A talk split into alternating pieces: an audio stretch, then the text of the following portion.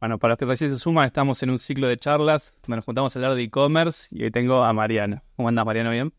Bien, Martín, gracias por, la invitación. Ah, gracias a vos por estar. Y en general, el, ciclo de charlas siempre viene de la mano del e-commerce más tradicional, más, del, más de la operación, más del pick and pack y demás. Y hoy, hoy me quiero dar un gustito y quiero hablar de, marketplace. Así que mira, mira, mira quién me traigo, ¿no? Y, y arranco un poco esta pregunta, no sea, bien literal, ¿no? Uno diría marketplace, publico, vendo y se acabó. Y lo que tengo que hacer es tener una buena cantidad de stock y preocuparme por responder las preguntas, pero no es tan así. Depende, depende cómo lo mires. Y depende del tipo de vendedor que seas y, de lo que estés buscando, ¿no? Eh, la realidad es que vender no es complejo. Yo todo el tiempo estoy diciendo eso. Vender, vender en Mercado Libre, vender en cualquier marketplace, no es difícil. Eh, lo que es difícil es vender siendo rentable y cumplir con la promesa de venta. ¿no? Básicamente ahí hay como dos temas muy, muy a tener en cuenta. ¿no? La realidad es que vos tenés, viste que esto de... yo, digo esto que es, como el fenómeno de la cancha de padre el parripollo totalmente fue... Acá nos fuimos con el, ámbito profesional, nos fuimos al carajo, ¿no? pero eh, es como la cancha de pádel y el parripollo. ¿Qué pasa con la cancha de pádel? Uy, mirá, están abriendo muchas canchas de pádel, es negocio, vamos a abrir una cancha de pádel. ¿Qué pasa en el marketing? Eh, vos mirás el éxito de otro. Bien, entonces cuando vos mirás el éxito de otro, es fácil entender lo que puede llegar a funcionar. Entonces vos decís, es más, todo el ecosistema está pensado para eso. Vos pensás herramientas como Nubimetrics o como Real Trends, están pensadas para ver qué es lo que vende el otro y ir a sacarle la venta. Es, terrible la, dinámica. Pero eso es fácil, entender qué es lo que vende el otro y venderlo es fácil, lo que te mete es, en, una pelea de eficiencia muy grande, porque yo quiero sacar salida a vender lo que vos estás vendiendo, o tengo que tener mejor entrega, o mejor costo, o mejor propuesta, porque si no, ¿por, qué me vas a comprar? Eh, lo cual hace que tengas que ser muy eficientes y construir el negocio para atrás. Y la otra parte es ir a tratar de entender qué es lo que está buscando la gente que no está en el marketplace, que esa por ahí es un poquito la parte más difícil. Bien, y, aparte por ahí también dividir un poco el, tipo de vendedor, ¿no? Yo, uno fanático de detrás del algoritmo y he escuchado muchos episodios de sellers que sentás. Y en general, una cosa cuando sentás un seller de este, de este tipo, bueno, tipo importador, distribuidor, sentado arriba de mucha profundidad producto, y otra cosa es el seller que multimarca, donde por ahí está topeado en precio, de estrategia diferente. Me parece que ahí también es una linda oportunidad para trabajar, ¿o no? Sí, pero, pero tiene que ver con eso. Básicamente, el, el seller grande, el importador, el distribuidor, es el tipo que, se puede meter a, vender en catálogo. Y ahí el desafío está atrás, ¿no? Decir, che, ¿cómo entrego? ¿Cómo logro costos? Y, y es fácil. ¿Qué vendes? Y vendo, ¿cuánto se venden estos vasos? Y se venden 10 millones. Bueno, yo puedo vender 50 mil. Listo. Es un, es un negocio de operación y eficiencia. Y el, y el emprendedor, o el comercio chico, o el retail chico, tiene que ir más al long tail ¿no? Porque meterte en la pelea del producto de alta rotación es complejo. Y acá hay un dato que, la gente pasa por alto, pero que es muy importante. Aproximadamente, sacando las categorías que por ahí son más, más competidas, la, cantidad de estanterías que está digitalizada está en un 15 o un 20%, no más que eso. Y vos te metes en un, en un importador de librería, juguetería, bazar, lo que quieras, seguramente el 80% no esté digitalizado. Así que imagínate la, oportunidad de negocio que hay todavía eh, de desarrollar nuevos productos. El negocio del pequeño retail está ahí, en meter en Mercado Libre o en el marketplace que quieras lo que todavía no se está vendiendo. Sí, por ahí que estamos hablando por ahí de, operaciones que no tienen, ¿no? De departamentos, roles y demás, como que van aprendiendo a medida que se van metiendo, ¿no? Pero es el 80%. ¿Eh? a nosotros nos pasa de repente, a ver, te hablo, te hablo de las dos visiones. Nosotros tenemos la visión detrás del algoritmo que es la visión de la comunidad, es una comunidad de más o menos 100.000 vendedores. Y después tenés la visión de la consultora y tenemos más o menos 600 clientes, entre 600 y 800 clientes activos. Más la visión de la, parte de, formación que tenés otros 3.000 alumnos por año. La realidad es que sacando los que están muy avanzados, que por ahí te lo encontrás más en marcas de moda que están muy, muy departamentalizados, que tienen marketing, publicidad, contenidos, etcétera, el resto no encontrás tanto departamento. Encontrás equipos de e-commerce de dos o tres personas que hacen todo. Bien, no, no hay tanto departamento. Ahí hay, hay una, una, una imagen que por ahí uno se hace, nos ha pasado sin prender fuego ninguna marca, y vos de repente te sentás y, decís, che, uh, qué lindo, vamos a trabajar con esta marca, y te sentaste y atrás son dos, ¿entendés? Sin presupuesto y con seis meses para autorizar cada cosa, ¿no? Lo cual es, eh, no, es tan fácil. A ver, nombraste 600 y pico de clientes, en, mi pequeño en Milbrands, ¿no? En la, consultora. Eh, ¿Cómo es trabajar o sea, con, con, esos, con esos equipos que decís, bueno, mira, me pusieron uno a cargo, te das, te das vuelta, tienen diseño, tienen proceso, o sea, me pusieron sin querer 10 personas a cargo o me comunico con 10 personas y aquellos que son dos. O sea, de, de, tu lado, ¿cómo es? Nosotros, nosotros lo que, lo que hacemos es siempre nos adaptamos a la estructura y a la velocidad del cliente. Es, como, como una máxima que tenemos que vamos a la estructura y a la velocidad del cliente. Entonces, si de repente te viene una marca que tiene, eh, tiene brand manager, tiene un gerente de marketing, tiene alguien de performance, tiene alguien de marketplace, eh, tiene alguien de e-commerce propio, con cada uno lo, que, lo primero que hacemos es setear objetivos, setear necesidades, che, donde nosotros como consultora o como agencia te agregamos valor, ahí somos como muy obsesivos de decirte, che, ¿cómo, cómo te agregamos valor? Hacemos una matriz de, impacto-esfuerzo y le ponemos foco a lo que tiene que impactar. Cuando viene Marta, por decirte, Marta que te dice, quiero vender más en Mercado Libre, le decimos, bueno, a ver, Marta, Marta, ¿qué te falta? Te falta analítica, y, te, creamos un reporte específico para tu negocio para, para, que tengas información para tomar decisiones. Eh, tenemos lo que, nos, lo que nos permitió, nosotros, y acá, acá es algo interesante que pasa en el mundo de la consultoría, ¿no? Cuando vos sos boutique, cuando vos sos una, una agencia muy chica, una consultora chica, lo que, lo que necesitas es crear como mucha masa crítica. Entonces hay determinados tipos de clientes que no puedes atender. Eh, el, que es chiquitito no lo puedes atender porque decís, ¿qué, qué, le, qué le, doy a esto? Y cuando, y cuando vienen clientes muy grandes te terminan absorbiendo toda la estructura. Eh, nosotros en un momento tomamos la decisión si queríamos ser una empresa, una consultora boutique o una empresa de consultoría y nos convertimos en una empresa de consultoría y al tener tanto equipo, verdaderamente tenemos mucho equipo, somos más de, más de 60 personas eh, full 100%, y con mucho mucha inteligencia artificial, mucha tecnología, muchas cosas puestas, eh, podemos modularizar todo. Entonces podemos atender desde el vendedor que solo quiere un reporte de velocidad de consumo o, quiere una auditoría de campaña hasta la empresa que quiere que le hagamos hasta la descripción de puestos. Eh, entonces al, poder es como un Lego, es como un gran Lego que los adaptamos a cada cliente. Y yo creo que es un gran desafío que necesitan las empresas de e-commerce de hoy, ¿no? De que, bueno, che, ¿cómo te adaptás vos a mi estructura y cómo no me das un servicio empaquetado. Bien, te contaba que yo vengo muy del palo cerrado del e-commerce, o sea, catálogo grande, multimarca, operación voluminosa. Imagino cuando vos agarrás un cliente así o heredás un cliente así, eh, ya tienen recorrido, o sea, ya, ya tienen un Producteca integrado, ya tienen publicación, ya vienen con el timing de vender, a eso voy. ¿Qué son las cosas que ves que se sorprenden a la hora de decir, bueno, venimos con proceso, venimos con experiencia? ¿Dónde, dónde ves que ahí esa marca que ya tiene cultura de vender ve tu valor? Cuando empezamos a hacer mucho, mucho doble clic, nosotros tenemos algo que no sé si está, no sé si está bueno, yo creo que tiene que ver con, cosas mías que son para, ver en terapia, pero, pero nosotros somos una empresa que no nos enfocamos en lo que funciona siempre estamos mirando lo que no funciona. ¿No? Entonces, de repente viene, viene una marca grande que te dice, yo tengo todo armado. Y vas a ver los números y de repente, sí, tenés todo armado, pero hay 98% del tráfico que lo estás perdiendo. Bien, y te a entender por qué estás perdiendo tráfico. O, o, tu, o tu volumen de devoluciones es altísimo. O tu pérdida por no recuperar los productos que te vinieron de vuelta es altísimo o tus procesos te llevan el triple de tiempo de lo que te deberían llevar.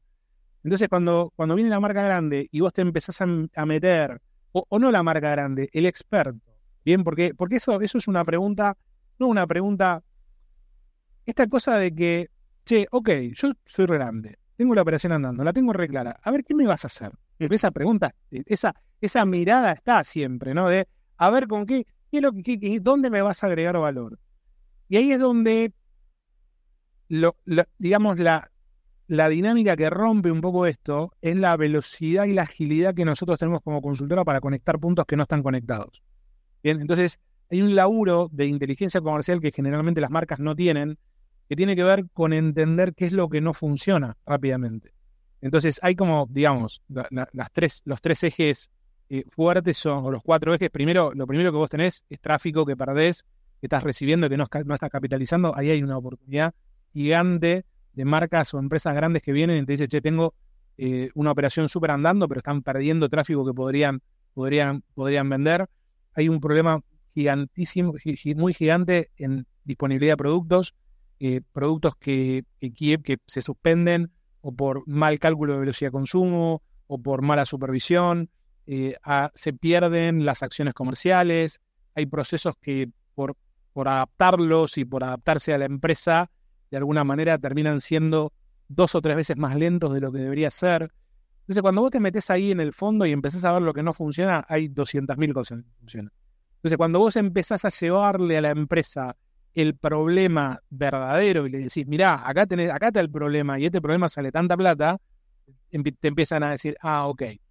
¿Dónde surge todo esto?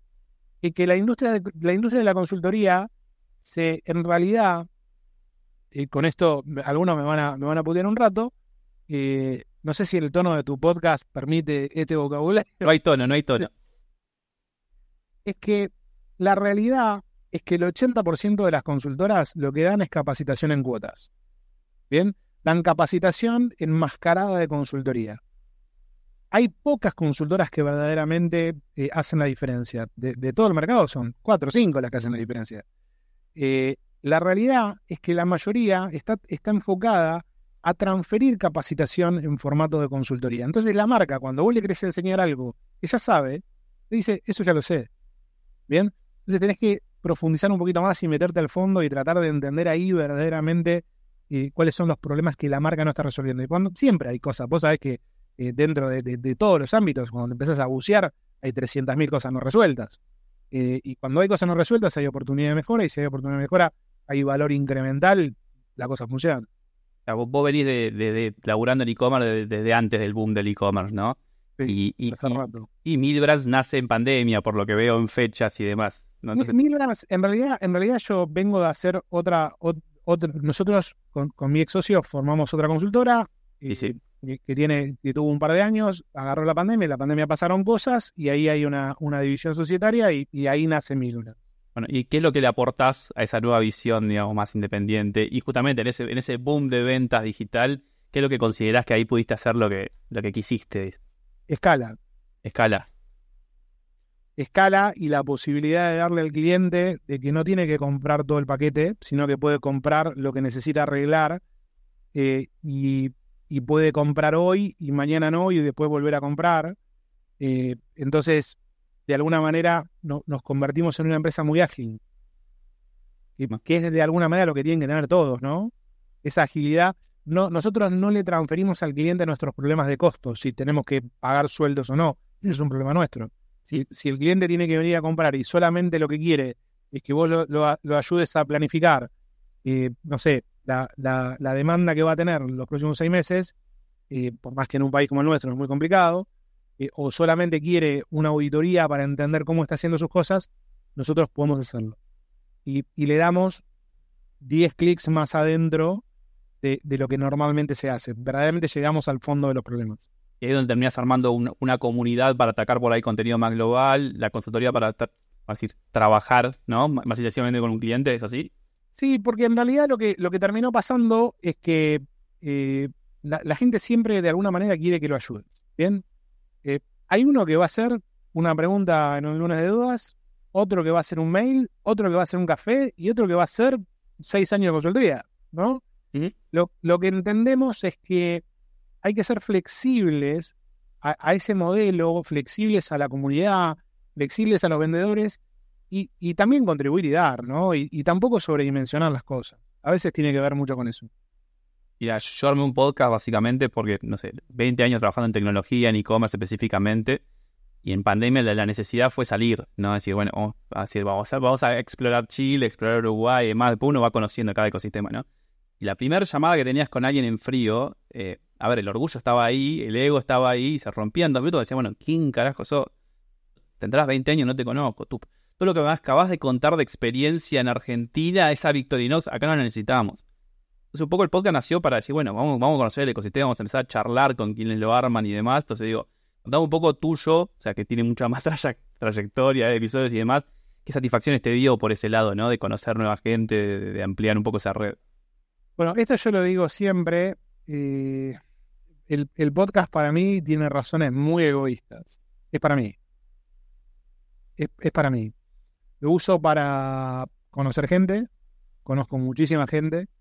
Lo uso para aprender de cosas que, que por ahí uno ve, ve de afuera y de repente vos estás hablando con alguien y, y te está contando de dónde salió eh, tal idea o tal promoción y vos decís, wow, y, aprendes un montón. Y en el proceso compartimos con la comunidad. ¿no? Pero verdaderamente, eh, en realidad el podcast nace del live de Instagram, que, fue en pandemia, de, estaba, aburrido en casa, dije, ¿qué hago? Y el primer live estaba yo y 15 amigos diciéndome qué haces en Instagram, hablando boludes. Y, así arrancó y de repente empezó a crecer, empezó a crecer, empezó a crecer. Y, la verdad que es un espacio... Eh, el mundo del e-commerce tiene gente muy grosa, verdaderamente gente muy grosa. Y gente que está todo el tiempo desafiándose con cosas que no existen, cosas que inventan, ¿no? y cosas nuevas. Cuando alguien dice, no, porque tenía que resolver cómo integrar esto con esto, que no existía la integración. Por ahí terminó laburando con el integrador para hacerlo o, inventando dinámicas o resolviendo cosas en el aire. Entonces la realidad es que estás, estás charlando con gente muy grosa, con mucha inventiva, con mucha actitud emprendedora, eh, con mucha tolerancia al fracaso, a la frustración. Y la verdad que yo aprendo un montón de todo eso. Y, y, verdaderamente, nada, lo disfruto mucho. Bueno, no te terminé de contar que bueno, uno crea esta herramienta como una herramienta de construcción de marca, como para de repente romper en frío y decir, ah, te escuché, y de repente a nivel comercial tiene cero impacto, es más construcción de marca, llamarle, eh, generar amigos y demás. Mi pregunta es, ¿cómo manejas eh, el desenfoque que genera todo esto? ¿no? Porque decís, todo el tiempo estoy yo también conociendo nueva gente y demás, eh, que te cuentan cosas que te apasionan y la verdad es que a veces no te alcanza el día para conocer gente. No, más o menos, lo que yo tengo una, una, una metodología que es bastante particular. Esto que eso lo leí, no me acuerdo en qué libro, hace mucho tiempo. Lo que trato de hacer es de alinear las, las entrevistas o los invitados o, todo lo que tengo que hacer a las problemáticas particulares del Q. ¿no? Entonces, de repente, por ejemplo, eh, para nosotros este Q fue un Q mucho de eh, el desarrollo de un programa que tuvimos de, de, growth marketing, el desarrollo de Milbrands como agencia, porque particularmente nosotros somos una consultora de venida en agencia. Entonces, las entrevistas que grabamos durante este Q son generalmente de marcas más relacionadas con la publicidad, con el marketing. todavía son episodios que no salieron, pero eh, algunos, algunos por ahí sí, un turno, ya me pierdo un poco la agenda. ni Jack Moore, eh, Chiqui, eh, nada, un montón de, marcas. Entonces lo que trato de hacer es de yo formarme como un tema en la cabeza. Entonces, para mí, para mí, Q3 y Q4 de, de 2023 es branding, performance, marketing. Entonces todo mi, todo mi día se trata de eso. Si no, saltar de un lado al otro te vuelve loco, ¿no? Bien. Déjame hacerte una pregunta muy, muy argentino, ¿no? O sea, este podcast se escuchan por suerte en toda Latinoamérica porque tenemos problemáticas comunes en todos nuestros países. Y preguntarte un poco cómo, cómo, cómo viene Mildrands, digamos, desenvolviéndose en Latinoamérica, porque básicamente mercado libre, e-commerce, experiencia, es útil en todos los mercados, así que bueno, ¿cómo es un poco? La al, ser una, al ser una empresa, nosotros, nosotros arrancamos como una consultora, primero de empresas, después nos fuimos, nos fuimos deviniendo en una consultora especializada en marketplace. Eh, Mercado Libre tiene presencia en toda la región, es el marketplace número uno de toda la región, o sea que de la mano de eso fuimos desarrollando eh, el, digamos, la consultoría de Mercado Libre como eje, eh, servicio principal y arriba de eso le montamos un montón de servicios. Lo que nos hizo es, digamos, facilitar muchísimo el desembarco en México, en Chile, en Colombia, en Perú. Estamos en toda Latinoamérica, tenemos clientes en todos los países, eh, estamos creciendo cada vez más, bueno, particularmente por las condiciones de país, con más foco en el exterior, eh, cada vez más, pero básicamente, eh, salvando las distancias, encontrás, o la coyuntura local, encontrás desafíos similares en toda la región. Alguno un poquito más desarrollado, otro un poquito menos. Pero bueno, vos te vas a Perú hoy y en Perú están por ahí en un estadio más inicial, Chile están más avanzados, en México tienen más problemas de multi, multiplataforma o competitividad, pero más o menos los problemas son similares. Así que, no, eh, desde Milvas estamos en, todos lados con foco a full exterior. Eh, los mercados por ahí que tenemos más afinidad son Chile, eh, Uruguay está creciendo mucho, Chile y Uruguay, y, ahora con foco en Perú.